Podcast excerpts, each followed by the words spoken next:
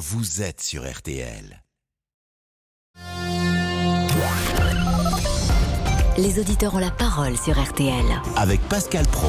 Témoignage saisissant de ce euh, jeune homme policier de la BAC recueilli par Hugo euh, Hamelin et que vous écoutez depuis euh, le début de la matinée. Christophe est avec nous, il est également policier de la BAC.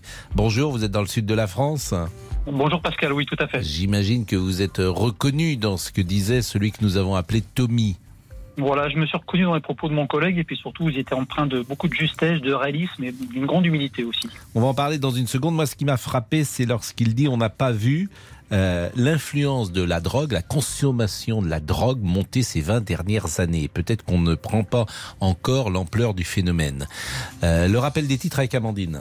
Et elle a une ce tout premier déplacement de président réélu pour Emmanuel Macron. Il est en ce moment même à, Cergy, dans le Val d'Oise, une commune euh, où il est arrivé très largement en tête hein, dimanche dernier. Mais où Jean-Luc Mélenchon s'était très largement imposé au, au premier tour. Le président dit vouloir avancer et essayer de réconcilier. Cet après-midi, il présidera euh, l'hommage à, Michel Bouquet organisé aux Invalides. L'autre grand titre euh, ce matin, ce midi, c'est toujours bien sûr cette guerre en, Ukraine. Le groupe russe Gazprom qui suspend ses livraisons de gagner à la Pologne et à la Bulgarie. Du chantage, hein, dit le Premier ministre bulgare. Et puis vous vouliez parler foot aussi, Pascal, suite des demi-finales allées de la Ligue des Champions ce soir avec Liverpool-Villarreal. Euh, hier, on le rappelle, Manchester City nous nous a offert du très beau spectacle, mais un seul but d'avance, 4 à 3, face au Real Madrid. Mais c'était un beau match, paraît-il. Surtout un but de, de Panenka, un but de, de Benzema. Euh, Benzema qui a fait une Panenka, ce qu'on appelle une Panenka. C'est une audace et un risque de tirer un penalty comme cela. La Panenka, pour ceux qui ne connaissent pas, comme moi. On pique le ballon et il arrive à deux à l'heure dans le but. Et c'est un risque et une audace tout à fait étonnante. D'accord. Faut le voir peut-être plus et que Et le ballon n'a pas été arrêté.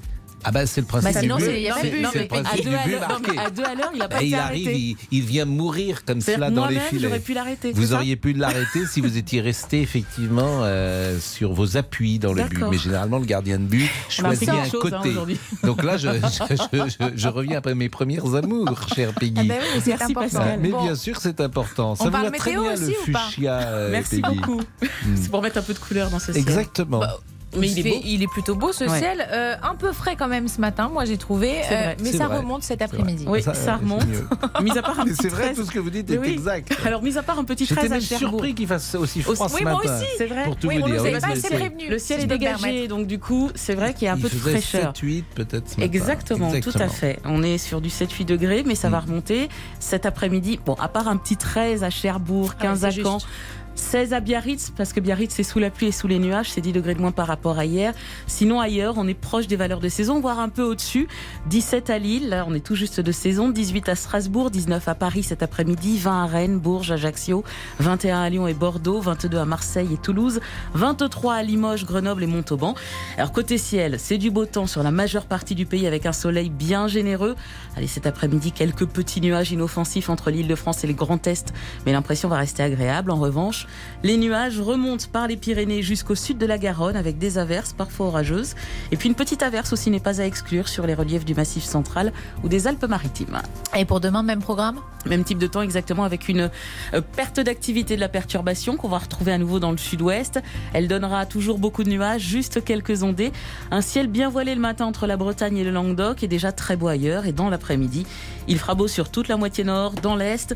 Ça restera nuageux dans le sud-ouest avec quelques averses sur le relief des Pyrénées, mais aussi du sud des Alpes et du Massif central. Localement, également quelques coups de tonnerre. Les températures, elles seront en hausse demain, mais demain matin aussi en légère ah. hausse. De 5 à 9 le matin, on gagne 1, 2 degrés le matin. On, se couvre, on met la petite veste jusqu'à 13 au sud et puis les maximales, globalement comprises entre 18 et 23 degrés sur l'ensemble du pays et jusqu'à 25 près de la Méditerranée. Merci euh, beaucoup. Peggy. Et à l'instant, Emmanuel Macron dit qu'il nommera un Premier ministre attaché à la question sociale, environnementale et productive. Je ne vous apprends rien, c'est ça Donc plutôt un profil à gauche, euh, sans doute. Euh, c'est ce qu'on disait depuis euh, quelques jours. Et week-end sublime, hein euh, Pas pour tout le monde. Bah, oui, on en parle. En tout cas, Vous parlez de la météo? Ah oui, bien sûr. oui, oui c'est pas de l'état mental euh, des Français. Voilà. Mais euh, il fera plutôt beau quand il même. Il fera plutôt beau, mais on, aura quand même des averses orageuses du sud-ouest aux frontières de l'Est. Eh bien, merci Peggy, merci Amandine, merci à Sophie Orange qui était à la rédaction en chef. Hortense Crépin ah, c'était Hortense Crépin aujourd'hui. Merci Hortense euh, Crépin qui était à la rédaction en chef donc de ce 12h30. Il est 13h05. Les auditeurs ont la parole. Pascal Pro sur RTL. Christophe, euh, qu'est-ce que vous retenez du témoignage de ce jeune homme qu'on appelle Tommy qui est baqueux et quels sont finalement les points les plus importants euh, que vous avez retenus de ce témoignage? Bah, je pense qu'on peut retenir dans, dans l'immédiat et ce, ce, que moi qui me fait vraiment écho, c'est cette envie de faire ce métier, euh, malgré les difficultés, malgré les risques. Ça, c'est quelque chose qui transpire de son témoignage, qui est vraiment exceptionnel. Euh, la justesse de, de, son témoignage, le réalisme des situations. Euh, il ne cache rien, il explique un petit peu euh, la violence euh, qui nous est faite, la violence que l'on voit tous les jours dans les situations. On intervient rarement par plaisir. on intervient dans des familles, des fois, dans des situations qui sont dramatiques. vous intervenez sur des, scènes qui sont parfois apocalyptiques. tout ça, il faut le digérer, il faut l'ingérer, il faut faire avec. Donc voilà, il a parfaitement décrit le quotidien. Alors l'intensité, elle n'est pas forcément la même dans tous les commissariats partout, tous les quartiers partout en France, mais les, éléments qu'il décrit, on les vit tous un moment ou un autre dans notre vie professionnelle. Il y a toujours quelque chose qui est difficile, c'est de parler de ceux qui sont en face de vous, euh, pour euh, différentes raisons, de préciser leur profil, d'où ils viennent, euh, leur âge, leur origine. Est-ce que vous pouvez nous en dire davantage, vous, sur ceux que vous rencontrez au quotidien? Moi, ceux que je rencontre au quotidien, ce sont des, jeunes qui habitent euh, ces quartiers euh, qui font la périphérie de ma ville. Euh, ce sont des quartiers qui sont peuplés à majorité à plus de 80% par des, des personnes originaires du nord de l'Afrique, principalement. ce sont à eux qu'on a affaire, qui sont la plupart du temps qui, qui, trafiquent, enfin, qui trafiquent dans ces quartiers. Donc en fait, ils trafiquent au bas de leur tour d'immeuble, là où ils habitent. Mmh. Hein, on a rarement des jeunes qui viennent de très loin, ça arrive de temps en temps, mais ce sont des jeunes, des locaux qui trafiquent au pied de leur immeuble, euh, qui font dans le stup. Comme le disait mon collègue, le stupéfiant, c'est ce qui gangrène actuellement tous nos quartiers, mmh. toutes les villes. Est-ce qu'il y a des solutions que vous imaginez? Moi, j'ai pas de solution clé en main. Quand j'interviens pour faire cesser ces trafics de stupes, en fait, on intervient pour les gens qui y vivent principalement, parce que ces jeunes leur pourrissent la vie littéralement. Mmh. Donc, on intervient pour déloger un groupe de dealers qui est dans un hall d'immeuble. Mais c'est pour permettre aux gens qui, y vivent de pouvoir vivre un peu près normalement, mmh. pour que les gamins, quand ils partent à l'école ou qu'ils rentrent de l'école, ils ne trouvent. Ils Mais dans les solutions que j'ai parfois entendues, certains disaient euh, l'armée euh, dans ces cités euh, matin, midi et soir. L'armée, c'est pas son travail. on, a, on, a, des forces de police, on a des CRS. Oui, mais dès que vous partez, vous pouvez pas être là tout le temps. Mais on peut pas être là tout le temps, effectivement. Bah, mais quand on veut, on y donc en fait, il n'y a pas de solution. Moi, le, euh, ce qui m'ennuie dans ces discussions, c'est que j'ai l'impression que dans dix ans, on sera avec les mêmes problèmes, avec les mêmes policiers et avec euh, les mêmes, la même incapacité à résoudre ces problèmes. Donc c'est pour ça que je vous dis qu'est-ce qu'il faut faire? Vous savez, le, trafic de stupes, c'est un business. Il y, a des, il y a de la demande et il y a de mmh. l'offre. Voilà. Oui, mais alors, alors où on fait effectivement, où on commence à chasser euh, ceux qui consomment et on commence bah, à les pénaliser, pourquoi pas, ceux qui consomment, pourquoi pas c'est ce qu'on fait avec les amendes forfaitaires, c'est ce qu'on fait. Euh, le consommateur peut aussi. Euh, oui, mais ça peut être beaucoup plus fort. C'est-à-dire celui qui consomme, euh, on fait une échelle dissuasive qui fait que les gens vont quand même avoir peur de consommer du cannabis. Hein. C'est une solution que je propose.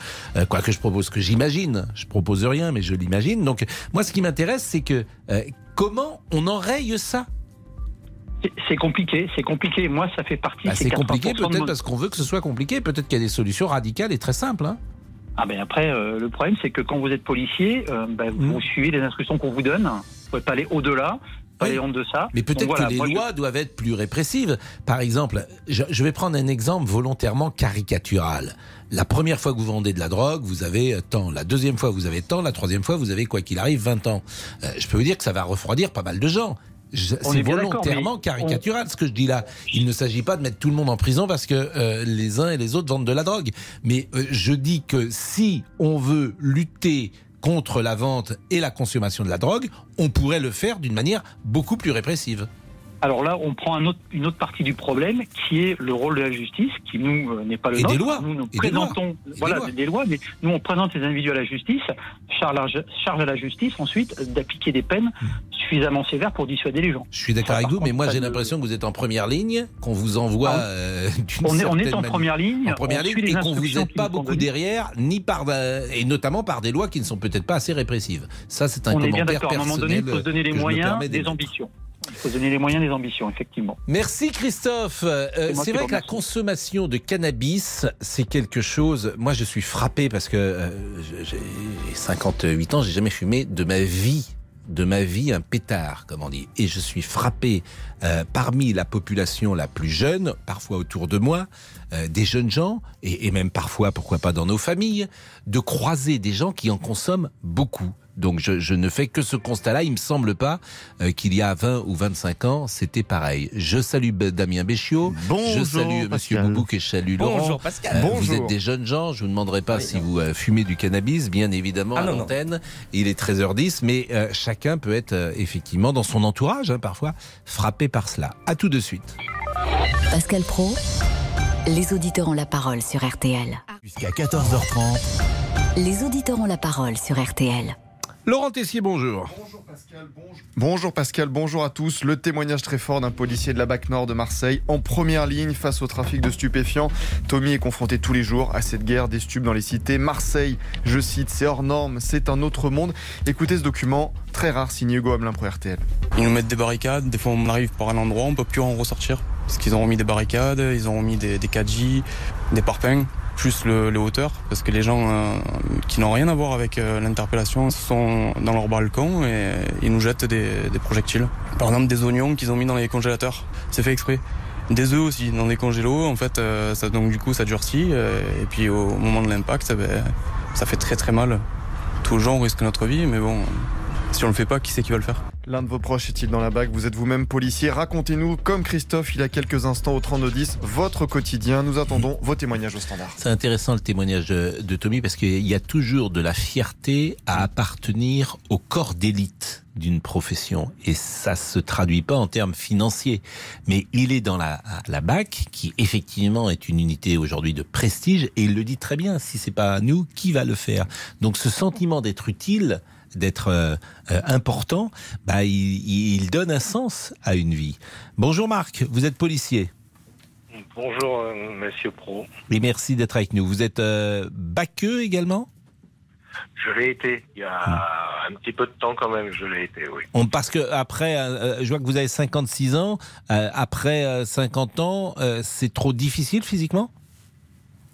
Ah, c'est euh, c'est pas c'est pas simple effectivement. C'est euh, c'est un petit peu difficile. Et puis euh, je me suis euh, engagé aussi après sur euh, sur le côté plutôt judiciaire de de la police. Euh, mais c'est vrai que le le moment du saut de dessus, d'aller suivre des gens.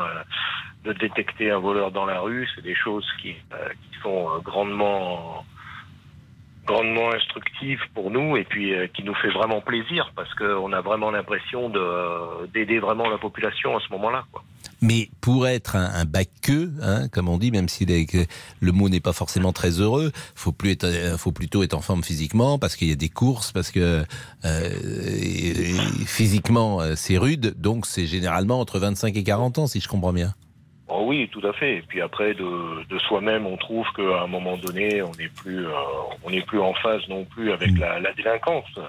Le problème, c'est que nous, on vieillit, mais les délinquants qu'on a en face de nous, ils ont toujours le même âge, en fait. Donc, Mm. euh, pour euh, pour eux, c'est toujours, c'est toujours un peu plus facile. Et puis, et puis, il y a, il y a d'autres paramètres qui, qui rentrent en ligne de compte aussi, quoi. Quel constat vous faites aujourd'hui sur euh, à la fois la prévention et la répression. Alors la, la prévention, euh, nous on essaye parfois euh, lorsqu'on on arrive à discuter un peu avec ces avec ces jeunes des, des, des, quartiers, on essaye de leur expliquer un petit peu la la notion de bien et de mal parce que c'est quelque chose qui est qui est parfois un peu un peu linéaire pour eux ils ont, euh, ils ont pas mal de soucis. Euh, ils ont une, une, notion de la vie qui est totalement différente de la nôtre à leur âge déjà. Euh, à 20 ans pour eux, on va mettre un coup de couteau, c'est pas trop trop, c'est pas si grave que ça. Jeter une boule de pétanque dans un dans un pare-brise de voiture, pour eux, c'est plutôt rigolo. Ils, n'arrivent pas, à, ils n'arrivent pas à enchaîner et à se dire euh, que le conducteur, il peut la prendre déjà en pleine, en pleine figure. Il peut perdre le contrôle de son véhicule. Il peut avoir un accident. Il peut renverser d'autres personnes. Il peut se tuer lui-même. Il peut y avoir des accidents. Enfin, tout ça pour eux c'est un peu euh, c'est un peu hors du temps et par rapport à la répression de toute façon il faut bien voir nous on est euh, on est subordonné à, la justice, puisque moi, en tant qu'officier de police judiciaire, mon, mon patron, c'est le procureur de la République ou le parquet, et, euh, le parquet, il fait ce qu'il peut. Il est, euh, moi, je dirais pas comme les certains syndicalistes, mon problème, c'est la justice. Mon plus gros problème, moi, c'est le manque de moyens de la justice. Manque de moyens, mais alors sur la répression, est-ce que vous trouvez que les lois sont adaptées? Bien sûr que les lois sont adaptées, les lois sont adaptées, mais sauf que. Mais elles ne sont pas appliquées. sauf que le souci, c'est pas qu'elles sont appliquées, c'est que dès lors que vous donnez une, dès lors que vous donnez une, une sanction à quelqu'un, la première chose que l'on fait, euh, notamment, euh, notamment sur les parquets que moi je, que moi je connais un petit peu et tout, c'est qu'il y a déjà la, question de l'aménagement de la peine. Euh, et en fait, c'est ça qui parfois est insupportable pour certaines victimes. La victime, elle, elle prend une, une peine, euh, elle prend une peine tout de suite, et c'est immédiat, et parfois c'est sur du long terme, et ça peut aller jusqu'à perpétuité pour euh, pour elle. Et puis là, d'un seul coup, vous avez le, vous avez le mis en cause, le délinquant, le voyou, appelez-le comme vous voulez, peu importe, ou la victime pour certains autres. Euh, eux, on leur donne en fait les moyens de se sentir mieux, de, de pouvoir en fait s'amender, de pouvoir rester et tout. Vous savez, les, euh, les lois, en fait, elles sont faites sur une certaine manière. Nous, on regarde. Vous avez 24 heures pour une garde à vue. Par exemple, admettons, vous faites une, euh, une interpellation en flagrant délit, il n'y a pas de souci. Hein, euh, au moins, tout le monde sait ce que la personne a fait sur des violences volontaires. Disons un bon coup de poing dans la figure sur un homme ou une femme, peu importe, hein, puisque maintenant en fait la la, violence n'a pas de est unisexe hein, sur les sur les victimes. Il n'y a aucun souci avec ça. Euh, vous avez cette personne en fait qui va être placée en garde à vue. Si on lui notifie et si elle prend tous les droits auxquels elle a droit, on va commencer à lui poser des questions sur le fond à partir de la septième heure de garde à vue. C'est-à-dire qu'il y aura un quart de ce temps qui va être prévu en fait pour tous ses droits. La victime, elle, on va lui donner une réquisition aux UMJ. On va lui dire. C'est quoi les UMJ Les UMJ, c'est les unités mobiles judiciaires. C'est-à-dire, mmh. en fait, c'est des médecins, en fait, qui vont, euh, qui vont déterminer la l'ITT, donc l'interruption totale de travail que votre euh, que votre agression a généré. Et euh, bah, cette personne, on va lui donner une réquisition. Mmh. Elle va y aller à pied. Elle va se débrouiller. Elle va revenir et après, on l'entendra pour qu'elle dépose plainte et on annexera en fait son, son, papier avec, euh, euh, avec l'ITT que le médecin lui aura donné. Mais elle va se débrouiller toute hmm. seule. Parce qu'on n'aura pas les moyens, parce qu'on n'aura pas le temps, on n'aura pas de véhicule. Vous dites 24 heures, euh, ça peut être prolongé une garde à vue, c'est 24 heures. Oui, le... bien sûr. Hmm, hmm. Mais vous imaginez, sur, la, sur les premières 24 heures, vous avez déjà un quart du temps. Mais vous avez le droit de garder quelqu'un en garde à vue combien de temps? Ah bah 48 heures. 48 heures. 48 heures. Euh, vous trouvez que c'est trop court, d'ailleurs? Bah, Je trouve que qu'on a, on a donné de plus en plus de droits. Alors chacun peut. non, mais c'est intéressant, bien sûr, ces discussions. Que c'est merveilleux, mm. euh, c'est génial ou quoi que ce soit. Mm. Sauf que nous, en fait, le, temps de garde à vue est toujours resté le même. Il y a toujours 24 heures dans une mm. journée. Ça n'a pas. Mais j'ai compris, il y a des droits. Mais alors, par exemple, en Allemagne, en Italie, aux États-Unis, en Angleterre, la garde à vue, c'est combien de temps? Alors les gardes à vue euh, sont euh, sont pareils, sauf que les droits sont, sont, sont totalement différents. Mais c'est 48 heures partout.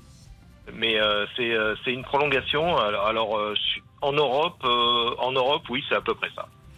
Bon ben c'est intéressant cette discussion. Merci beaucoup Marc. Merci et bonne journée. Merci beaucoup. Merci à vous. Les auditeurs ont la parole sur RTL. Avec Pascal Pro. Jusqu'à 14h30 Les auditeurs ont la parole sur RTL. avec Pascal Pro. Laurent, on ne parlera pas que de la BAC aujourd'hui, on parlera par exemple de Vincent Lindon. Oui, qui va être Du Festival du de Cannes. du 75e Festival de Cannes. On parlera du Festival de Cannes, on appellera d'ailleurs, on, on dit la surprise tout de suite, celui qu'on appellera Ah, allez-y, on peut On se appellera Fabien Oteniente vers 14h parce que c'est son anniversaire. On a été très étonnés parce qu'il n'est pas dans le jury du Festival de Cannes. Donc on s'amusera avec lui. Les frères Dardenne seront là. Alors pas dans Tout le jury, bien sûr. n'est jamais dans le Festival de Cannes. hein, Et les frères hein. Dardenne sont là à Cannes, Oui, oui. donc ça c'est important. Et il nous dira, d'abord on lui souhaitera euh, son anniversaire, et il nous dira ce qu'il pense de, du cinéma euh, d'aujourd'hui, euh, du jury, pourquoi pas de la sélection, et de ce qui marche ou ce qui ne marche pas. Et tiens, un autre sujet qui pourra aussi vous faire réagir au 3210. Emmanuel Macron est-il arrogant Pour Jean-Marc Dumontet, producteur et propriétaire de théâtre parisien, cette accusation qui est revenue lors du débat de l'entre-deux tours n'a pas lieu d'être. Il était l'invité d'Alba Ventura ce matin Je considère que cette accusation d'arrogance devient insupportable. Quand à l'issue du débat on ne retient que ça, alors qu'on aurait dû retenir que nous avions un président sortant qui connaissait ce dossier, qui maîtrisait ces dossiers, était donc en capacité de gouverner le pays, en capacité de faire face aux grands défis, je trouve que c'est un grand appauvrissement de la réflexion. Ce permanent, ce permanent procès d'arrogance est insupportable parce que je pense que Emmanuel Macron est un homme courtois, vous le voyez. Donc euh, Emmanuel Macron est dans une logique et dans une posture d'apaisement et de rassemblement. Jean-Marc Dumontet soutient d'Emmanuel Macron ce matin sur RTL. Qu'en pensez-vous? Emmanuel Macron est-il arrogant? 3210, Mm. 3210. Bon, Régis est là, euh, Régis qui habite Marseille et qui lui est consommateur euh, de cannabis? Oui. Bonjour Régis. Bonjour, euh, monsieur. Bon, euh, alors, Ravi euh, de vous avoir. bah, je suis très content également d'échanger avec vous, même si euh, vous êtes dans l'illégalité lorsque vous consommez du shit et lorsque vous en achetez. Oui, je suis dans l'illégalité, mais en France, c'est ça le paradoxe. Bah, je vous rappelle qu'on est en. France. hein, ça- Voilà, oui, oui, oui, oui. Hmm, On est en France. Oui, Mais- oui, je suis dans l'illégalité, oui. Bon, ça. et euh, depuis combien de temps vous consommez Alors, je, je n'ai aucun, euh, comment dire, euh, je j'ai pas d'avis moral. Hein, si vous faites ce que vous voulez de votre vie, Oui, bien oui, évidemment. Hein, c'est pas. euh, Oui, oui, je, je sais. Je Vous vous doutez bien que ce n'est pas le sens de notre conversation. Non, Euh, depuis combien de temps vous consommez du L'âge de cannabis 15 ans Et aujourd'hui, vous en avez quar- euh, 48, et donc c'est quotidien? Oui, quotidien, oui. C'est-à-dire, c'est ce qu'on appelle, un, vous faites un pétard Oui. Bon, et vous... Ah, avant, avant, je fumais des, des, des bangs, des douilles, Hmm. qui, ce qui équivalait à fumer un pétard en une taf. Hmm. En en une fois. un- je comprends pas, un pétard en une fois, ça veut dire quoi? Ben, un bang, c'est euh, une pipe à eau, quoi, une grosse pipe à eau. Bon, je suis Et donc, euh, le, le pétard, euh, il- vous le fumez en une taf. Alors ça, là, par exemple, ça, il est, euh, il est 13h24. Vous avez déjà euh, euh, fumé depuis ce matin? Ah non, j'en ai plus, je dois aller en chercher. Bon, donc vous fumez pas le matin ah bah, ça, peut... euh, euh, si, si, si. Ça peut arriver. Bon, mais vous Oui, oui. travaillez dans, dans- Vous avez une activité Oui, professionnelle oui, je fête mes 20 ans d'embauche, là, Hmm. le 2 mai. Et on peut savoir euh, dans quel secteur vous êtes Ouais, j'espère que je vais pas me faire... euh, Bah non je, suis, je, suis, je, suis des, je suis câbleur de lampes. Fabrique des lampes pour le milieu médical. Mais est-ce que vous trouvez, par exemple, que cette consommation XXL de cannabis, parce que ça fait quand même 33 ans que vous en consommez, est-ce que vous avez trouvé que euh, ça affaiblit, par exemple, vos neurones et votre capacité intellectuelle et que vous êtes moins, moins rapide, moins vif, que sais-je, que vous pouviez l'être euh, jadis? Non, non, non, non. Mais Là, là, plus, plus je vieillis, moins je consomme. Quand on était jeune, on fumait plus, euh, plus en quantité, mais là, c'est plus euh, espacé. euh, là, je fume tous les jours, hein, ça, je peux pas m'en passer. Voilà. Mais vous non, fumez combien que- de, de pétards par jour? Ah, combien de pétards euh, ah, ah, c'est vrai que non, pas forcément beaucoup. 5, 6. 5, 6, c'est pas beaucoup. S'il n'y a pas la fête, oui, oui, s'il n'y a pas la Et fête. ça dure combien de temps? Ça dure au moins trois quarts d'heure, un pétard Ah non, c'est une cigarette, un pétard, monsieur. C'est Ah bon le temps d'une cigarette. Et, et, et, et aussi, euh, je ne Ouais. fume pas tout seul, quoi. C'est un échange. euh, je fume pas de pétard. Ah, je pensais seul, que c'était un peu. Pardonnez-moi, je pensais que le temps de, du, du, du pétard, si j'ose dire, était un tout petit peu plus euh, court. Vous dites euh, parce que vous êtes en couple, Régis? Non, non, non, non. Parce que vous dites c'est un échange. Eh ben, je fume pas tout seul. C'est mon apéro, quoi. C'est comme euh, un verre d'alcool. Je consomme pas de l'alcool tout seul. Oui, mais pardonnez-moi, ça, ça veut dire que vous êtes avec des gens lorsque vous euh, fumez, c'est ça? Ah oui, oui. Oui, mais euh, il n'y a pas des gens tout le temps quand même autour de vous. Si vous êtes, euh, vous me dites que vous n'êtes pas en couple, qui a chez vous le Bah, soir? Oui, bah, bah, quand, euh, je suis avec des amis. euh. Tous les soirs, vous êtes avec des amis à fumer? Ah, bah, non, ça veut dire que je ne fume pas tout seul. Hmm, Bon, je... Je suis pas dans mon coin à fumer mon pétard tout seul. euh. Oui, mais le soir, par exemple, vous, si vous n'êtes pas tout seul, vous êtes avec qui Tous les soirs, vous êtes avec des amis en, so- en soirée ou en fête Euh, non, non, à regarder la télé et puis après je rentre chez moi me coucher. Oui, mais bon, jamais vous ne fumez seul. Non. D'accord. Bon, je suis pas sûr de tout avoir compris, mais peut-être les auditeurs ont-ils compris pour moi. Oui, Euh, je pense. oui. Mais vous dites, vous n'êtes euh, pas en couple, mais par exemple, est-ce que ça a euh, modifié, par exemple, votre vie affective de fumer autant? Non. Non. C'est pas un handicap pour ce, Non, non, celui non. ou celle avec qui vous avez envie d'être? Non, non. Hmm. Ah, c'est sûr que si elle aime pas la, la- la- la fumée, rien que le tabac, c'est sûr que c'est pas compatible. Ça, Hmm. c'est la vie est, est mieux avec quelqu'un qui, qui fume. Bah, c'est vrai que guillemets, ou 5, qui n'est pas con, quoi, qui n'est par jour. euh, euh, et alors, qu'est-ce que ça vous apporte? Euh, décontraction. euh, Vous voyez, j'ai passé euh, mon permis quatre fois. Les trois premières fois, j'ai pas fumé. La dernière fois, j'ai fumé, je l'ai eu, quoi. Vous voyez, par exemple. Ah oui, oui, je vous rappelle qu'il est interdit de conduire. Alors donc, euh, non seulement vous avez... Non, il n'est pas interdit. Il est interdit de se faire attraper. Non, mais c'est-à-dire Oui. que vous, vous avez, passé le permis de conduire euh, euh, sous cannabis. euh, ça, c'est quand même très gonflé, si vous me permettez, Régis. Ah. Mais c'est un budget quand même, tout cela? Eh oui, c'est un budget. Ben, au lieu de le mettre dans une salle de sport et dans des magazines, eh ben, maintenant que j'achète plus les CD, on a la musique gratuite avec 10 heures, enfin pas, Mhm. pas cher.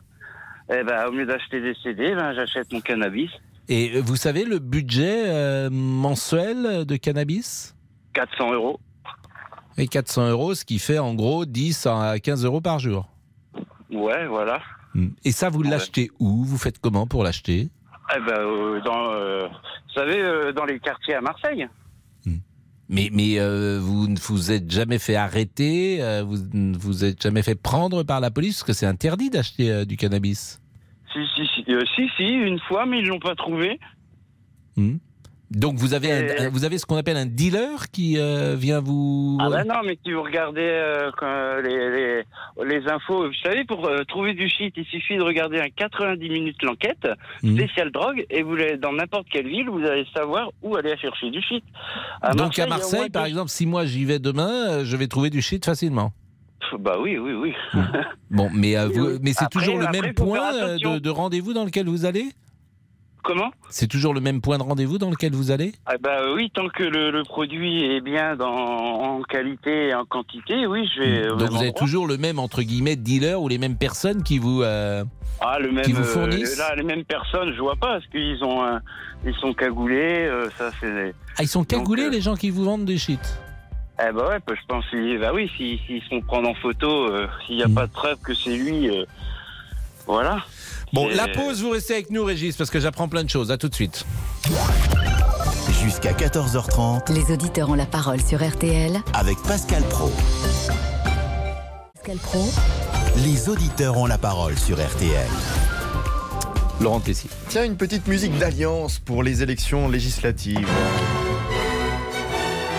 Les républicains doivent-ils s'allier avec la République en marche Après la cuisante défaite à la présidentielle, le parti a réaffirmé hier son indépendance face à Emmanuel Macron. Il n'y a pas de double appartenance, a lancé le patron des LR, Christian Jacob. On ne peut pas être les républicains et majorité présidentielle. Un message répété par l'eurodéputé Nadine Morano, invité hier de RTL Soir avec Julien Cellier. Il est hors de question euh, de se noyer dans l'espèce de magma que souhaiterait euh, euh, mettre en place Emmanuel Macron, c'est-à-dire un parti unique face uniquement euh, au parti de Madame Le Pen, en fait. Et ceux qui sont tentés par une alliance, qu'est-ce que vous leur dites? Quitter le parti? Mais il y a, c'est- ça n'est pas possible. Voilà, il n'y a pas cette possibilité d'avoir une double appartenance. On n'est pas noyé dans un grand tout de la majorité présidentielle. Alors, les républicains doivent-ils se rapprocher d'Emmanuel Macron pour survivre? 32-10, Fabien Zéro.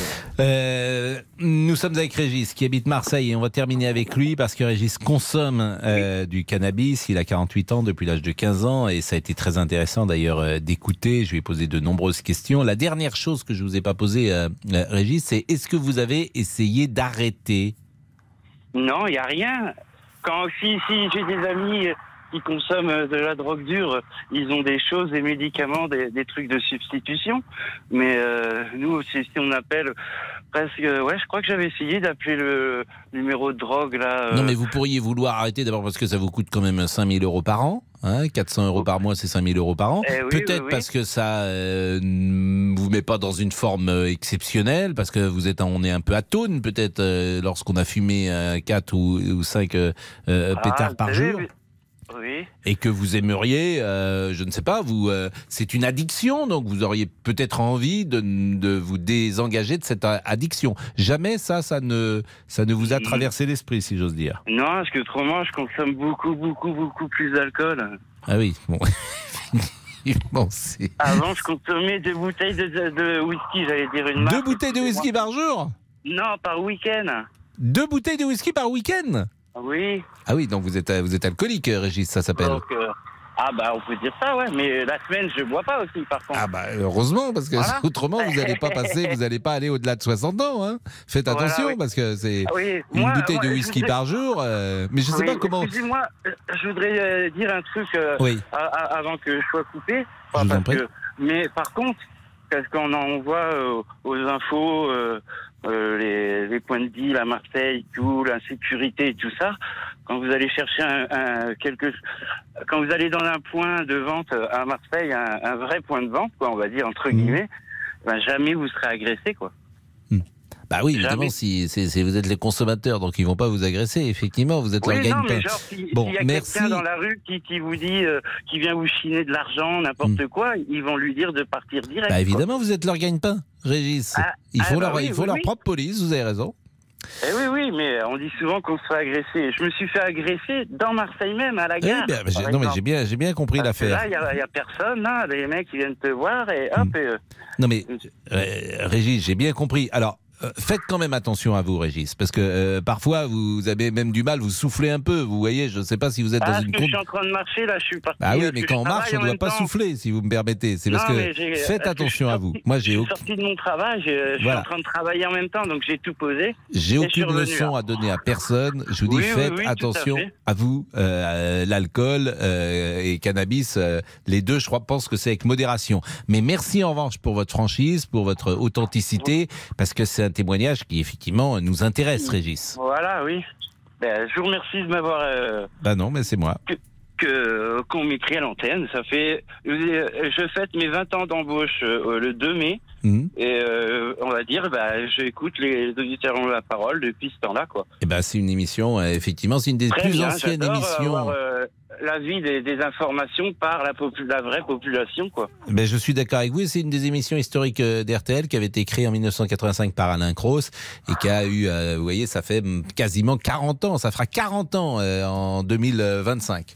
Donc, euh, ça sera bien de célébrer ces, ces 40 ans. Merci beaucoup, Régis.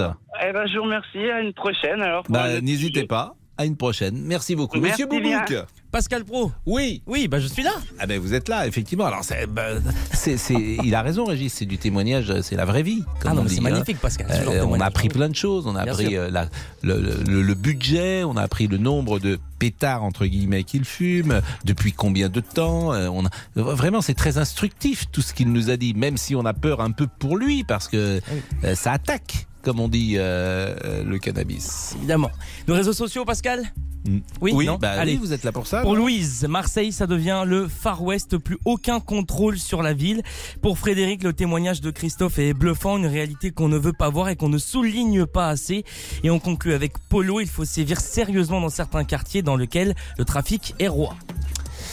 Il est 13h36. Nous allons parler euh, de l'arrogance supposée euh, ou non du président Macron. On pourra parler de Vincent Lindon et je vous l'ai dit, on appellera tout à l'heure euh, Fabien Antoniente. Vincent Lindon qui est président du jury de Cannes. Est-ce que ça vous fait réagir? Et puis Cannes, c'est dans quelques temps, mais sachez-le, sachez-le parce que c'est très important. Les frères Dardenne, les frères Dardenne seront là. À tout de suite. Pascal Pro, les auditeurs ont la parole sur RTL. 13h, 14h30 Les auditeurs ont la parole sur RTL. avec Pascal Pro. Laurent Tessier. Et vous en parliez tout à l'heure, Pascal, l'acteur Vincent Lindon sera le président du jury du 75e Festival de Cannes. Qui se tiendra du 17 au 28 mai sur la Croisette? Vous intéressez-vous au festival, au film, en compétition? La cérémonie est-elle déconnectée des choix des spectateurs? Vous pouvez nous en parler au standard? Je suis sûr que vous aurez un avis. Bien évidemment. Euh, nous sommes avec euh, Donovan. Bonjour Donovan. Bonjour, bonjour, bonsoir à tous. Je, bah, bonsoir, et vous avez fumé vous déjà ce matin, C'est pas possible. Donovan, à 13h39, si vous me Bah, dites bonsoir et qu'on parlait des jeunes qui fument, je dis tiens, euh, là vous en... Mais est-ce que vous Non, fumez, non, non. tiens, par exemple, vous? Ah non, je ne fume pas. De toute Ah. façon, j'ai pas. De toute façon, je, je n'ai ni l'envie ni les moyens. Mais je disais tout à l'heure que je suis frappé combien euh, du nombre de jeunes gens qui fument du cannabis. Vous êtes étudiant, est-ce que c'est Ouais. c'est une réalité autour de vous? Ah, du cannabis, euh, oui, bah, franchement, oui. En tout cas, qui fument des substances euh, illicites, disons. Euh, Ouais. Et ça l'est, mais pas, pas juste depuis qu'ils sont étudiants, depuis le lycée, ça Mais- c'est mais clair, c'est- net, c'est- flagrant. Depuis le collège, un peu moins, parce qu'ils se cachent plus, mais au lycée, c'est flagrant, c'est net. Mais c'est majoritaire, par exemple dans votre amphi, il y a plus de gens qui fument que de gens qui ne fument pas ou c'est minoritaire? Euh, dans mon amphithéâtre, euh, franchement, je dirais que c'est minoritaire. En revanche, j'étais euh, dans un lycée, euh, voilà, euh, où euh, je pouvoir dire vraiment que c'était majoritaire, où tu avais énormément de gens qui se réunissaient juste devant l'entrée du lycée pour, pour, pour devoir fumer. Quoi. Et pourquoi vous alors vous ne fumez pas? Pourquoi vous n'avez pas eu cette envie à votre avis?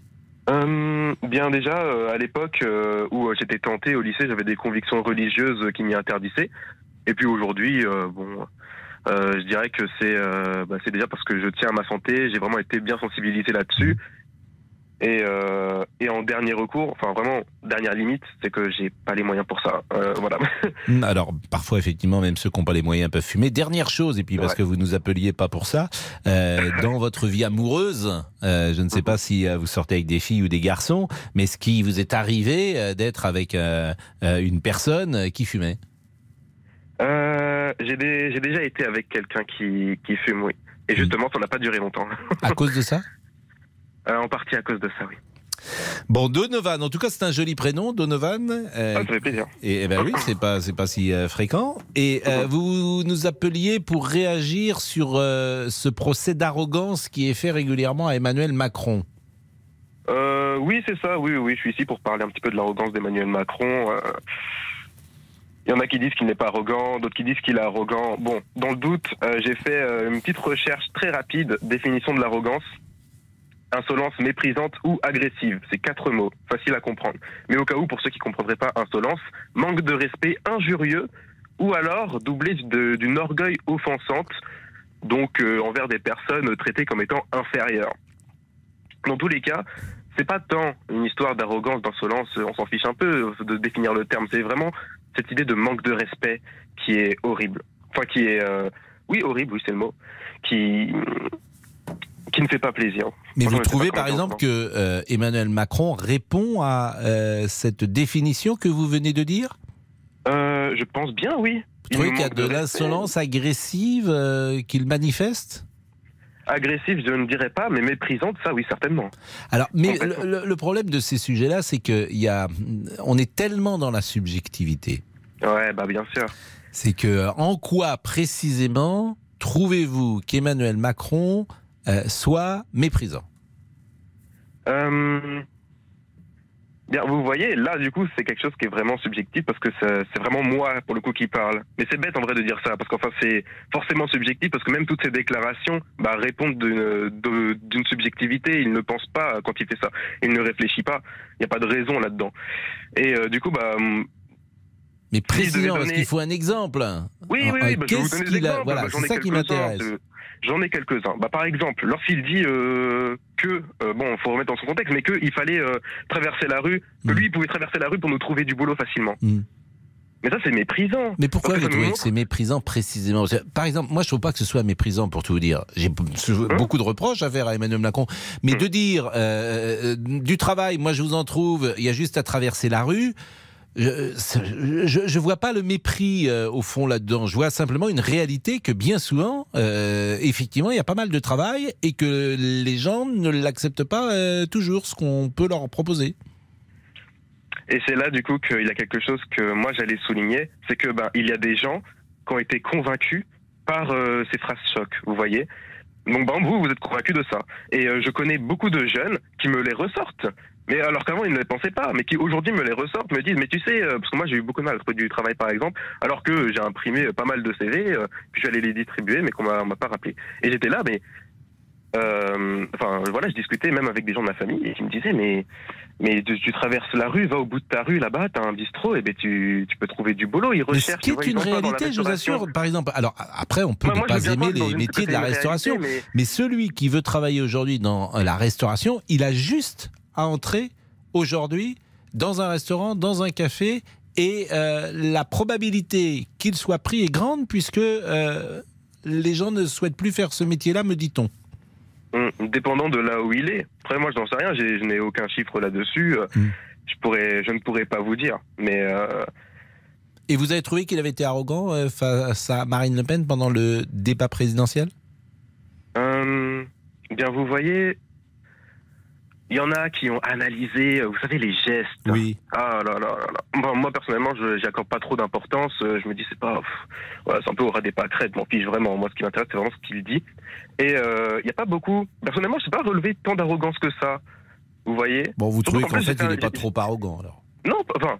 Non, bah, pas, Ouais, pas dans sur, le débat, une, en tout sur cas. une échelle de 1 à 10, vous lui donnez euh, quel, euh, quel niveau d'arrogance? Quel niveau d'arrogance? Si je devais vraiment le juger sur sa personne, euh, allez, allons-y. Bah, je dirais, très honnêtement, je dirais euh, 5. 5. Donc il est moyennement ouais, arrogant. la, Bah, la- merci. la moyenne. Juste ça. Mais en revanche, là où je suis pas d'accord avec vous, c'est qu'il y a évidemment une arrogance verbale parfois, mais euh, il y a une arrogance parfois non verbale. Et là, je vous rejoins Ah. pas tout à fait. Je trouve que parfois, je parle pas d'Emmanuel Macron, mais Mm. il peut exister dans le comportement euh, non verbal de quelqu'un euh, une suffisance, une arrogance, une manière de vous regarder, de vous toiser, euh, d'utiliser euh, des codes de, de, de regard, des choses comme ça, qui peuvent vous mettre euh, très mal à l'aise et qui peuvent, euh, comment dire, être perçus comme quelque chose d'arrogant. Et on a tous vécu en fait ces moments-là dans nos vies, de rencontrer quelqu'un qui nous prend de haut. Vous savez, comme cette expression, il dit, il m'a pris de haut. Oui. Donc, et parfois, il n'a rien dit. Et parfois, il n'a rien dit. Vous voyez, c'est une attitude. Et c'est pour ça qu'il n'y a pas que la communication, je trouve, verbale. En tout cas, merci Donovan. Euh, vous êtes étudiant aujourd'hui, vous êtes en cours? Euh, alors, euh, non, je suis pas en cours. Pour l'instant, je suis en vacances, vu que je suis Ah. à Paris. Enfin, je suis en vacances. Je travaille. Hein. je travaille mes partiels, quoi. Et vous, vous préparez quoi? Je, je prépare quoi Oui, vous préparez quel examen à la fin de la... De ah, la oh, bah, pas, oh, pas mal. Euh, bah, vous savez, je suis en licence de langue, je suis en langue étrangère appliquée, donc euh, j'ai Ah, tout. donc, vous n'avez pas tardé. examens. À 19 Bah oui, ans, mais vous avez combien Un an, deux ans d'avance Ah, non, non, non, non, je suis en deuxième année de licence de, de langue étrangère Ah, appliquée. j'avais compris que vous étiez déjà en troisième année. Vous êtes en deuxième Ah. année, là. Oui, oui, je suis en deuxième année de, de licence. Et, euh, et bah, puis en plus, vous savez, vous avez vu les, hum, bah, toutes les manifestations qu'il y a eu à la Sorbonne. Mhm. Ça a fait que bah, tous mes partiels que j'avais, euh, bon, quasiment tous mes partiels, la moitié que j'avais avant les vacances, bah, ont été décalés vu que la Sorbonne a été fermée. D'accord. Donc bon, bah, finalement, je me tape Et tout vous, à la et, fin, et vous hein. savez ce que vous voulez faire plus tard? Euh, très honnêtement, j'en ai pas, j'ai pas beaucoup d'idées, non. Bah écoutez, euh, appelez-nous euh, régulièrement pour échanger euh, sur euh, ces idées qui viendront, j'en suis sûr. Il est 13h47, à tout de suite. Les auditeurs ont la parole sur RTL. Avec Pascal Pro. Les auditeurs ont la parole sur RTL. Avec Pascal Pro. Laurent Tessier. Un anniversaire aujourd'hui. Eh, J'en mets une couche hein, sur le camping parce que le camping c'est la Mais vie. oui, c'est parce que c'est des vacances. Et c'est l'anniversaire du réalisateur Fabien Quel Antoniente. âge Oh là là, ça c'est la question piège. Vous ne saviez pas bah, je, vais, je vais regarder. tiens. Bon, il doit avoir un peu plus de 50 ans, Fabien. Et dites-nous si vous êtes fan de camping. Alors On n'attend pas Patrick? Eh oui, vive Patrick Chirac et les répliques cultes. Écoute, ça va te paraître complètement dingue, mais je ne connais pas cette bunny. Alors, Paul, je suis dans la région, je pense à toi. J'attends ton coup de fil, mon beau bouffeur de minou signé Bunny. Mon mari est un bouffeur de minou. C'est-à-dire qu'avec moi, c'est les bulots, mais avec les autres, c'est les minous. Tu mets de la mayonnaise aussi Vous êtes plus euh, mobilhome, caravane ou peut-être... euh, Tente maréchal, 4 places adultes, 2 places enfants. Ventilation latérale, couture étanche, double toit, tapis de sol polyéthiné. Et pour la peine, on met l'une des chansons qui est au début d'un des films camping.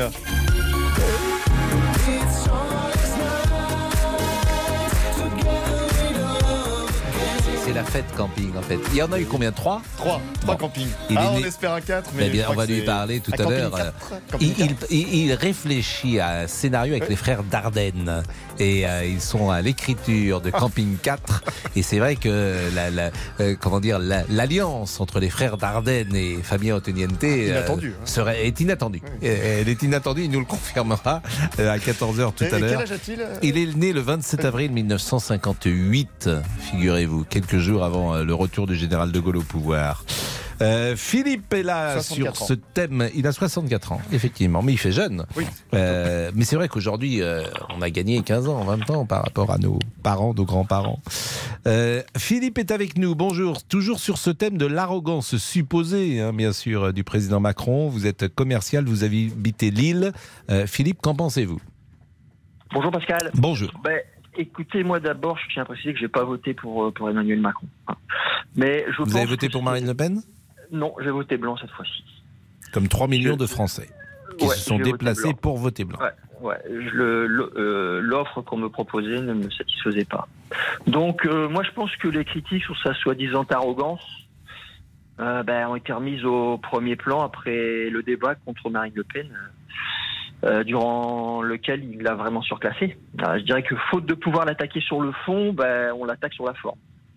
Euh, je pense pas que ce soit de l'arrogance. Je pense que c'est sa faculté à comprendre très vite les choses, à bien maîtriser son sujet, euh, qui peut donner l'apparence d'une certaine exigence. Je sais pas, il, des fois il a un peu l'air intransigeant et ça peut lui faire commettre des maladresses. Mais je pense que c'est pas dû à une, c'est pas dû à une, à une arrogance.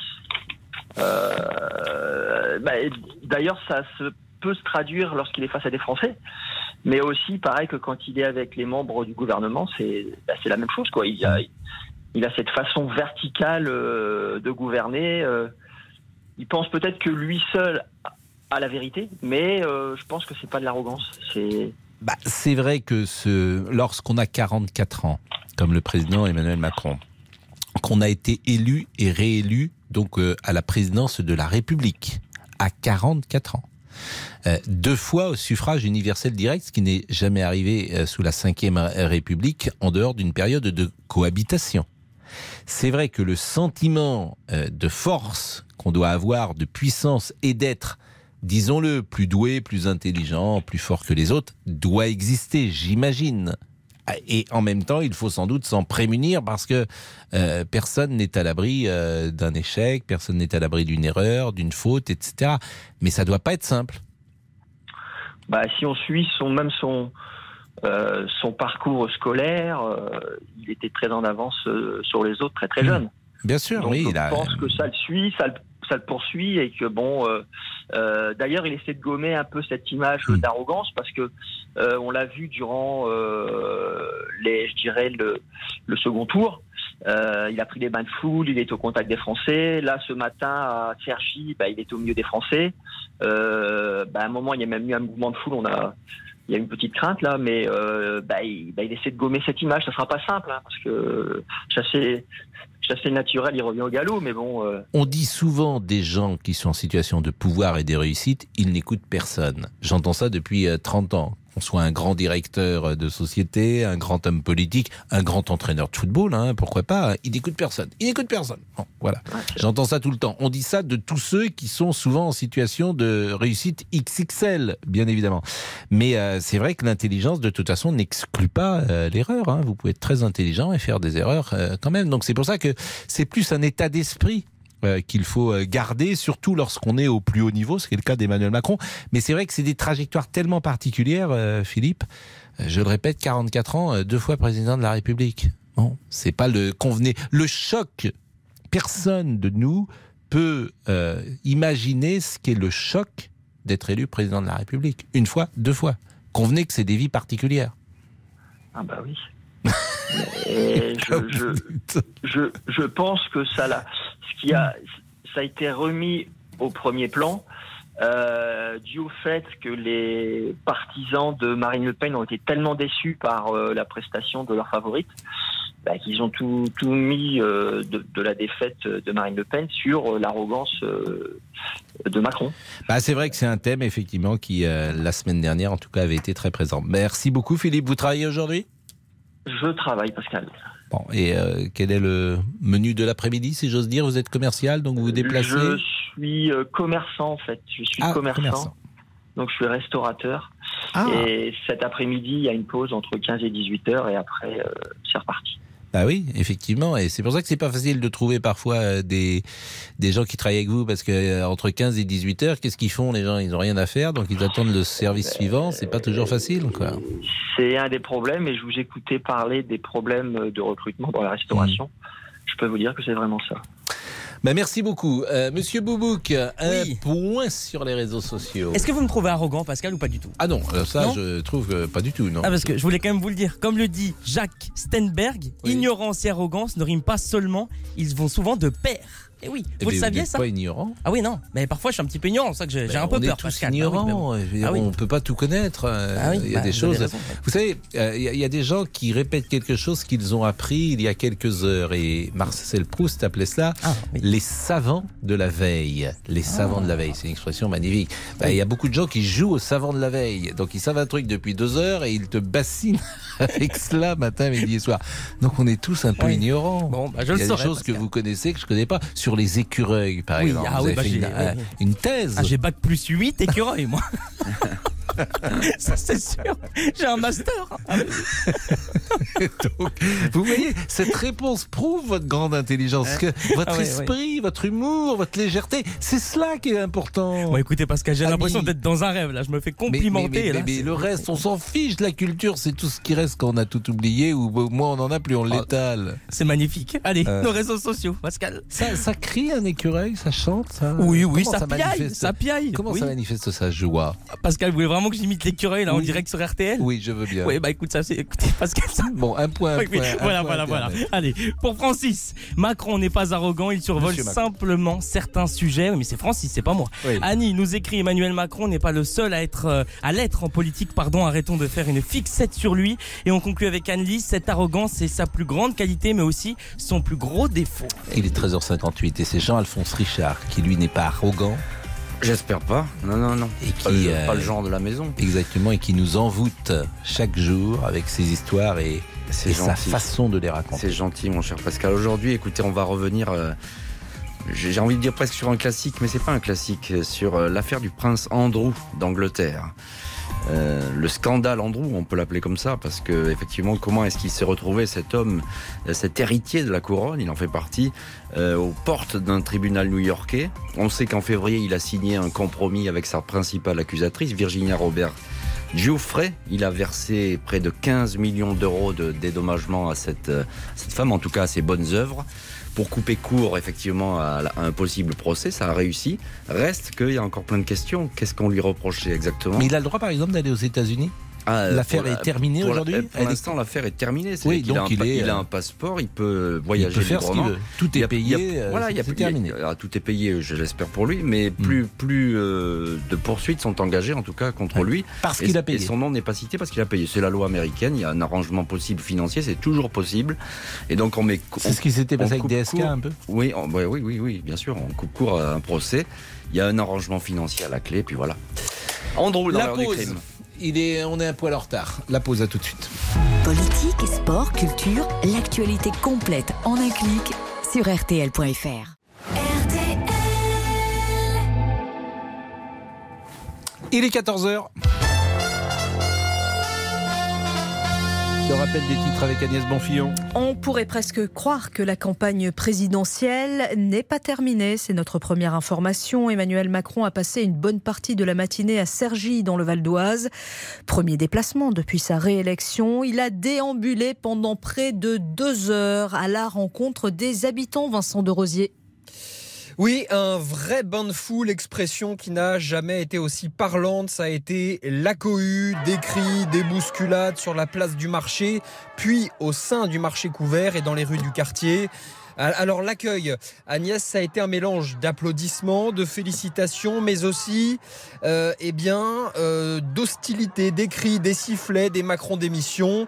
Emmanuel Macron a même échappé de peu à un jet de tomates cerises. Alors, euh, le président, malgré tout, a été à l'écoute toute la matinée. Il a beaucoup parlé de pouvoir d'achat. Il s'est engagé à tout faire pour euh, changer concrètement la vie des Français. Et puis, il a fait passer aussi quelques messages très politiques. La couleur politique ne dit pas tout pour Matignon, a-t-il expliqué. Je nommerai quelqu'un qui est attaché à la question sociale, environnementale et à la question productive.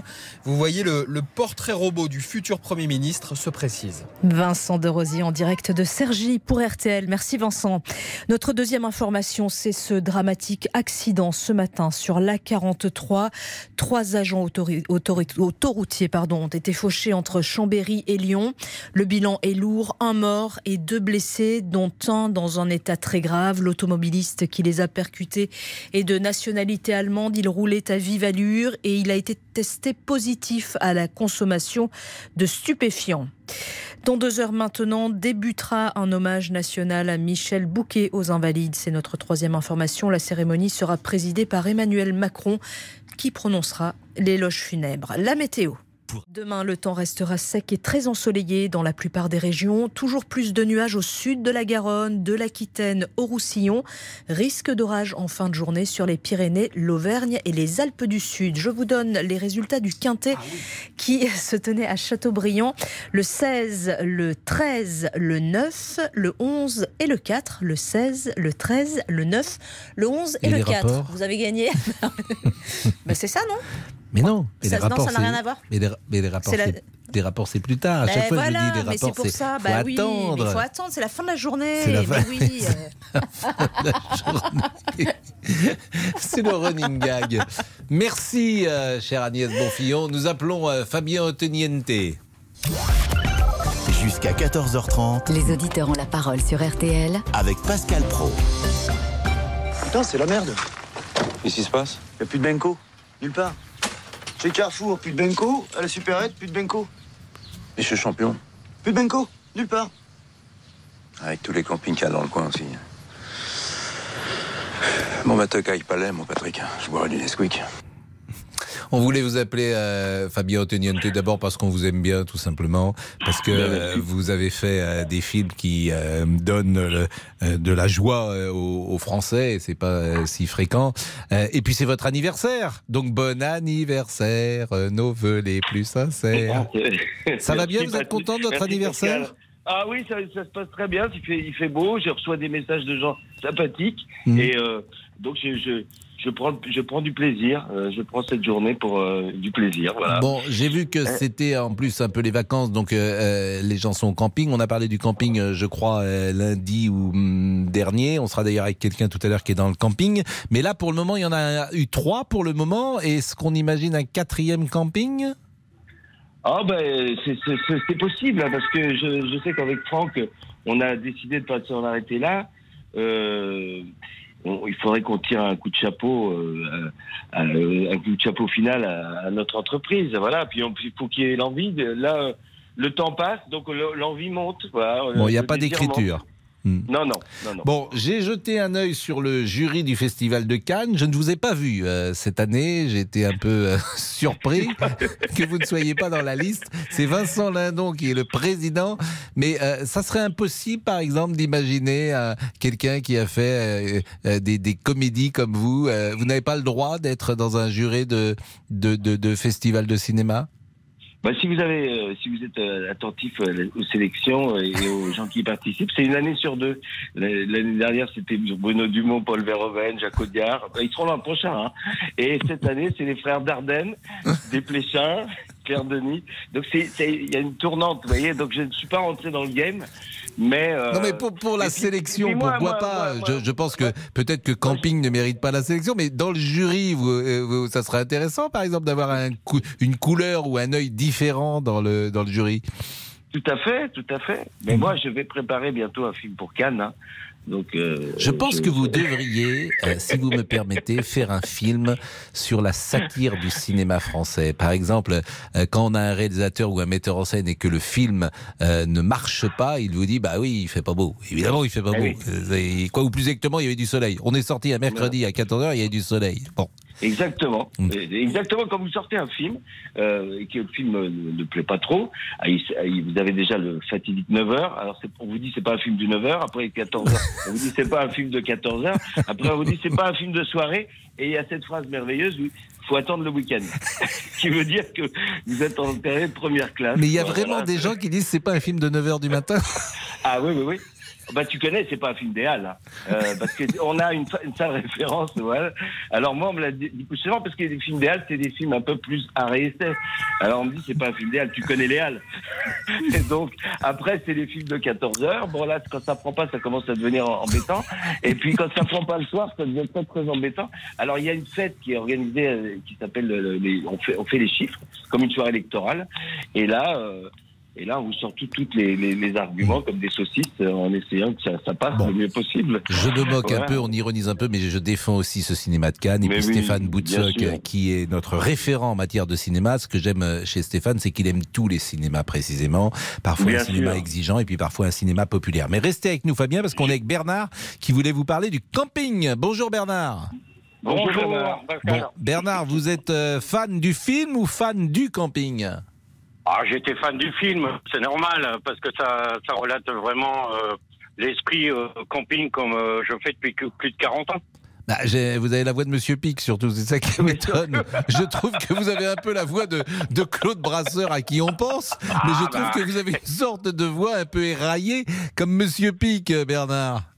Ah oui, peut-être, oui, peut-être, mais bon, euh, je l'ai pas fait exprès. Hein. Mais vous avez le même emplacement quand vous allez au camping, comme Monsieur Pic? Oh, euh, on réserve euh, depuis, enfin, je, je, je vais au camping dans, dans un camping à, à l'île de Ré Oui. depuis plus de 25 ans.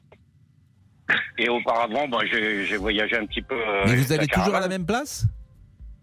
Euh, pour ainsi dire, oui. si je l'ai pas, je, je- je- je- si je l'ai pas, je vous pète un peu parce que j'aime bien avoir euh, le même emplacement, mais euh, ça permet de, de retrouver euh, euh, des gens où vous faites des connaissances, euh, que ce soit des jeunes, que ce soit des anciens, comme moi. c'est- incroyable l'esprit camping. Vous Exactement. arrivez, vous êtes, vous devez déballer votre au vent. Oh, ça va pas le, le on, ça se monte mal. Et ben, on vient vous aider. euh, ça termine par l'apéro, mais c'est cette ambiance de camping moi, que, que je recherche. J'ai la possibilité d'aller dans des mobilos, dans, dans tout ça. Je refuse. J'ai ma caravane. Je vais toujours euh, en caravane. Eh ben, nous avons donc Monsieur Pic qui est avec nous. Et il est 14h09. Fabien reste avec nous encore quelques secondes. Et puis on reviendra avec la danse des tongs, tant qu'à faire, puisque c'est un peu les vacances qui arrivent. Monsieur Chirac est demandé à la réception. Monsieur Chirac. C'est pour moi Non mais tu t'appelles Chirac, toi Bah oui. Chirac Patrick Chirac Jusqu'à 14h30. Les auditeurs ont la parole sur RTL. Les auditeurs ont la parole. Pascal Pro sur RTL. Depuis bientôt 30 ans, je fais 697 km tous les mois d'août pour l'emplacement 17. Alors vous allez être obligé d'expliquer à tout le camping pourquoi monsieur et madame Pic ne passeront pas leurs vacances au flot bleu. Nous sommes avec Fabien Otoniente, d'abord parce que c'est son anniversaire et, je disais parce qu'on l'aime bien. Euh, cette musique de, euh, de la danse des tongs, c'était une musique originale? Oui, tout à fait. C'est une musique qui a été composée par Frédéric Botton. Mhm. Et il allait se faire opérer. euh, il était sur, sa, le, lit euh, chirurgical. Et là, il, me dit j'ai eu l'idée d'entendre Tong, une des dernières Tong, euh, etc. Et il a composé comme ça. Et c'était un personnage assez excentrique. Qui, qui a composé pour Régine, pour, pour Dany, euh, euh, et donc qui, qui était un, un- grand dandy qui, qui avait fait une musique pour euh, Claude Berry. Et j'étais venu le voir, il m'a dit qu'est-ce que tu veux que je fasse du camping? Et puis finalement, il a fait un, un- thème qui est merveilleux, plus cette chanson. Qu'il a composé. Eh ben, on va vous remercier. Sachez qu'au 3210, les frères Dardenne nous ont appelés. Ils souhaiteraient être associés à l'écriture euh, du prochain camping. Ils nous l'ont dit. Ils souhaiteraient travailler avec vous. Ça serait peut-être un camping plus social, si vous voulez, avec des personnages peut-être euh, qui viendraient du nord de, de, de la France, pourquoi pas, et, et Ben, qui raconteraient une histoire peut-être plus difficile, euh, plus intéressante, pourquoi pas. Et, et je pense que je ne doute pas que cette alliance des frères Dardenne dans l'écriture et de vous à la mise en scène soit Mais je pense, je pense. Il faut, faut ouvrir, faut ouvrir maintenant, faut voir large. Mais faites un film sur le monde du cinéma et notamment sur euh, les faux semblants. Parfois, j'ai vu que 500 artistes, par exemple, s'étaient prononcés euh, politiquement. Il y a beaucoup, il y a tellement de choses à dire sur ce monde du cinéma, euh, sur ce politiquement correct parfois, et puis sur euh, ce que vous savez vous de l'intérieur qui Bien diffère sûr. parfois euh, de euh, l'extérieur. Je ne doute pas que, que vous puissiez faire un, un travail à la Saint-Simon quasiment euh, Ah, ben, je vous remercie. c'est- Et puis en plus, il y a de quoi faire parce que, il y a, ben, comme dans toute corporation, il y a beaucoup Mm. d'opportunistes. Voilà, donc euh, c'est c'est assez rigolo à, à regarder démasquer. Hein Bon anniversaire, vous- en tout cas, je vous souhaite un très, je souhaite un très beau 27 avril aux auditeurs de RTL. Merci beaucoup. Et, on termine euh, et on termine avec euh, Bernard également qu'on remercie notre ami euh, Bernard qui est à la retraite, qui a déjà réservé peut-être pour l'île de Ré, euh, Bernard? Absolument. Donc vous allez de quand à quand? Je vais du 15 août au 31 août. Donc 15 jours. Vous partez avec votre épouse? Bien sûr. Donc euh, et et vous retrouvez les mêmes amis. Pour ainsi dire, sinon, euh, quand vous êtes dans un camping, euh, vous faites des amis assez euh, rapidement. Euh, vous n'avez pas affaire à des, à des étrangers, vous avez affaire à des gens qui viennent vous aider pour vous dépanner sur quoi que ce soit. euh, Puis une ambiance super. Le un- camping reste le camping. C'est un bon camping, c'est un grand camping, le camping de l'île de Ré euh, dans lequel vous allez. Oui, c'est un grand camping, un camping d'océan de, de l'île de Ré. C'est un camping qui s'est modernisé parce qu'il a mis des mobilhomes, ils ont mis des, des toiles. euh, euh, et- et- mais ça reste un, un formidable entre les campeurs. Euh, L'esprit n'est pas le même avec les personnes qui sont dans les mobilhomes ou dans, ou dans les autres équipements, mais, mais euh, on- entre campeurs, on s'entend toujours bien. Bah, merci, merci de ce témoignage. On voulait faire un petit focus sur le camping. On va parler des horaires décalés, figurez-vous, dans une seconde. À tout de suite. Les auditeurs ont la parole sur RTL. Avec Pascal Pro. Les auditeurs ont la parole sur RTL. Avec Pascal Pro. La musique de Cannes, puisque nous parlons de Vincent Lindon, qui est un des comédiens les plus brillants de sa génération, et qui sera donc euh, président du Festival euh, de Cannes, qui a été primé d'ailleurs à, Cannes il y a quelques années, qui a été primé également euh, au, César, qu'on voit souvent chez Stéphane Brisé, qui est très présent dans le cinéma français depuis la fin des années 80. Il a commencé avec chez Claude Sautet notamment, dans un film qui s'appelait Quelques jours avec moi. Nicole est, est là. Bonjour Nicole. Vous vouliez- Oui, bonjour Pascal. Je suis enchantée de vous, j'allais dire de vous revoir. Vous voyez, je commence à dérailler, ça va bien. Écoutez, je suis ravie que le festival, le 75e festival, soit représenté par Vincent Lindon, que j'adore, et comme euh, tous les, les spectateurs, les téléspectateurs adorent, parce que c'est un homme. euh, fragile. Voilà ce que je, re- je, je vois en lui. Il est fragile, il est, il est simple et il est proche de son public parce que j'ai la chance d'aller au festival depuis une trentaine d'années. Et c'est vrai qu'il est généreux en autographe, en photo, il est proche de son public et ça fait plaisir de voir des acteurs de cette classe-là. Et c'est comme vous le savez, je n'invente rien, c'est un très bon acteur. Voilà. Quels sont les films que vous avez aimés de... Oh là là, ne me demandez pas. Alors, je vais vous dire, euh, euh, je, je citais tout à l'heure Quelques jours avec moi, c'est un de ses premiers films avec Claude Sautet, mais il a joué dans Oui. La Baule Lépin, il a joué dans La Crise également, Ah oui. euh, Ben il a joué dans Tout ça pour ça chez Claude Lelouch, Dans- Ma petite entreprise, La loi du Voilà, marché, voilà. En guerre, Les- c'est des films assez durs, hein, En guerre. Que des films durs et proches de la réalité des Français et de la vie en général. Donc, euh, vous savez, la vie est dure pour tout le monde et c'est lui qui représente dans ses films euh, tous ces rôles-là qu'il interprète avec, à merveille. Dans un autre monde, qui est son dernier film de Stéphane Brisé, il joue un, cadre supérieur euh, qui, effectivement, euh, a certains scrupules sur ce qu'on lui demande de faire et qui va décrocher par rapport à ce que lui demandaient, pourquoi pas, ses actionnaires et le 100% rentabilité. Mais c'est bien la manière dont vous en avez parlé. Alors, je m'amusais un peu tout à l'heure à, à taquiner un peu le Festival de Cannes avec les frères Dardenne et de dire que c'est Oh, toujours euh, dites, les... bah oui, je vous ai entendu Non, mais c'est toujours. J'ai l'impression qu'effectivement, Claire Denis. euh, euh, Oh, Claire Denis. euh, J'ai l'impression de voir Jacques. Audiard, de voir toujours parfois les, Bah, les mêmes. euh, voilà, toujours les mêmes, et je peux le regretter. Qu'en pensez-vous?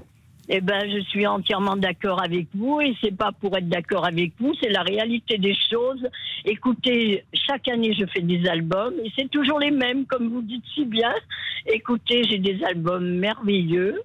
Et qu'est-ce que vous voulez? Je fais partie des escabeaux avec euh, des martyrs. Ah, on appelle ça des les. Ginettes. On, a- on appelle ça les escabeaux. Oui, on fait partie des- du gang des escabeaux là-bas devant le tapis rouge, voyez-vous, depuis des années. En fait, c'est Jean-Pierre Pernaud qui nous avait euh, cité ainsi, nous avait euh, dénommé ainsi. Moi, j'aimais pas beaucoup ce terme. Mais vous êtes bon, écoute, Non, pas du tout. Donc vous allez à Cannes spécialement pour la Ah quinzaine oui, je pars avec mon escabeau sur l'épaule, voyez. Mais- mais vous Et habitez je pars où en blablacar, en blablacar, et je fais pas partie des riches. Hein. Mais vous habitez où, euh, Nicole À Pierre-Latte, exactement. et, et mais dans alors, euh, à. Cannes, vous dormez où? Ah ben, je dors pas sur les bancs publics quand même. Non, mais vous trouvez J'ai un- des, j'ai des copines, je vais vous dire. C'est très cher, Cannes, comme Bah, vous J'imagine, c'est pour ça que je pose la question. Eh ben, écoutez, je vais chez des copines euh, à 3 francs 6 sous. Qu'est-ce que vous voulez? Moi, je suis pas riche, hein. Non, mais c'est entendu, mais pendant donc, tout, là, mais vous ne manquez pas une journée de la quinzaine. Ah ben non, pendant 12 jours, 12 jours du festival, je suis là du matin au soir à observer, à faire des photos, à faire des autographes. Et j'aime autant vous dire que j'en ai des pas mal. hein. J'ai Mais- même Bah, et Donald depuis Trump. combien de J'ai temps même Donald Trump. Depuis combien de Donald- temps, Donald Nicole Trump. Depuis combien de temps, Depuis Nicole plus de 30 ans. Depuis Mais 30 eh, Nicole, ans. moi, faut faire un, un sujet avec vous. hein. Moi, je Ah, vais, bah, je vais garder vos, je vais garder euh, vos coordonnées hors antenne et faut faire un sujet euh, télé avec vous pour voir Ben, toutes ces écoute, photos chez vous. Ben, bien sûr. Ben, écoutez, vous venez chez moi à Pierre-Latte. euh, écoutez, je ne sais plus où les mettre, mes albums. Alors, j'aime autant vous dire, euh, j'ai des merveilles, hein, j'ai des merveilles. Martin Landau, ça vous parle Ben, Martin évidemment, Landau, Martin Landau qui jouait dans Mission Mission Impossible. Impossible. Bien sûr. Et tous ces anciens et tous ceux que Jean-Claude Brialy, Jean-Pierre Cassel, etc. Mais Mon Donald Trump, vous avez un autographe de Donald Trump? J'ai une photo de Donald Trump avec sa première femme, Ivana Trump. Vous ne le reconnaîtriez pas. Alors Ah ça, je fais voir à mes amis, oh, mais c'est pas lui, c'est pas vrai. Mais j'ai dit il y a 20 ans, il est comme tout le monde, il a changé, il a blanchi. Nicole, on vous appelle. Je vous promets, on vous appelle en dehors de l'antenne parce que ça, c'est un vrai sujet euh, de télévision, pour tout vous dire, et ça va être formidable, je l'imagine. Merci Nicole, on vous embrasse, et c'est l'occasion de parler du Festival de Cannes. Il est 14h24, c'est le débrief. 13h, 14h30. Les auditeurs ont la parole sur RTL. C'est l'heure du débrief de l'émission par Laurent Tessier. Et ce qui vous a marqué ce midi, c'est ce témoignage très fort d'un policier de la BAC Nord de Marseille en première ligne face au trafic de stupéfiants. Ils nous mettent des barricades, des fois on arrive par un endroit, on peut plus en ressortir. Parce qu'ils ont remis des barricades, ils ont remis des, des 4J, des parpaings, plus le, le hauteur. Parce que les gens euh, qui n'ont rien à voir avec euh, l'interpellation sont dans leur balcon et ils nous jettent des, des projectiles. Tous les jours on risque notre vie, mais bon, si on le fait pas, qui c'est qui va le faire? Christophe est aussi policier de la BAC, il s'est complètement reconnu dans ce témoignage. Ce qui me fait vraiment écho, cette envie de faire ce métier, euh, malgré les difficultés, malgré les risques. Ça, c'est quelque chose qui transpire de son témoignage, qui est vraiment exceptionnel. Euh, la justesse de, de son témoignage, le réalisme des situations. Euh, il ne cache rien, il explique un petit peu euh, la violence euh, qui nous est faite. Sinon, dans l'émission, certains sont un peu en décalage horaire, n'est-ce pas, Donovan? Euh, nous sommes avec euh, Donovan. Bonjour Donovan. Bonjour, bonjour, bonsoir à tous. Je, bah, bonsoir, et vous avez fumé vous déjà ce Non, matin, rien. C'est pas possible. Donovan, à 13h39. Un qui est peut-être sur une autre planète, il nous viendrait tout droit d'un monde inconnu, c'est... Monsieur Boubouk Euh, Oui, monsieur Boubou, qui a un beau diplôme dans son CV, et c'est pour ça que la responsable du système, Rachel, l'a recruté. Ah, j'ai bac plus 8 écureuil, moi. Ça, ça crie un écureuil, ça chante ça? Oui, oui, ça piaille, manifeste- ça piaille. Comment Oui. ça manifeste sa joie? Pascal, vous voulez vraiment que j'imite l'écureuil là en direct sur RTL Oui, je veux bien. Ouais. Quelle belle imitation, monsieur Boubouk. Bon, le réalisateur de Camping, Fabien Antoniente, fête aujourd'hui son anniversaire. Ambiance, s'il vous plaît, Pascal. Bon anniversaire, nos voeux les plus sincères. Et Bernard est un amoureux des films camping. Vraiment euh, l'esprit euh, camping comme euh, je fais depuis que- plus de 40 ans. Bah, vous avez la voix de Monsieur Pic surtout, c'est ça qui m'étonne. Je trouve que vous avez un peu la voix de, de Claude Brasseur à qui on pense. Oui, oui, c'est vraiment Jackie Pic. hein. Je vais au camping dans, dans un camping à, à l'île de Ré Oui. depuis plus de 25 ans. euh, Mais vous allez toujours à la même place? Euh, Pour ainsi dire, oui. si je ne l'ai pas, je vous pète un peu parce que j'aime bien avoir euh, le même emplacement. Allez, le débrief pour aujourd'hui, c'est terminé. Vive le camping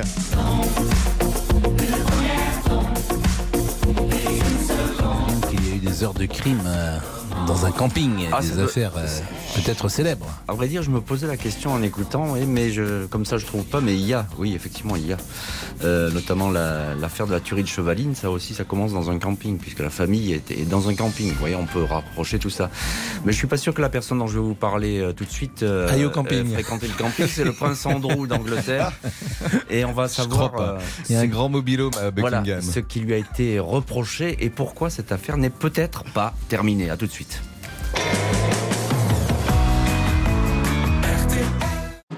Bonjour, c'est Ophélie Meunier. Le journal inattendu sur RTL. Chaque samedi, retrouvons-nous pendant une heure en direct sur RTL à 12h30 pour le journal inattendu. Les informations du jour avec les reportages éclairants de la rédaction et un invité qui nous livre son regard sur l'actualité. Le journal inattendu, c'est tous les samedis en direct à 12h30 sur RTL.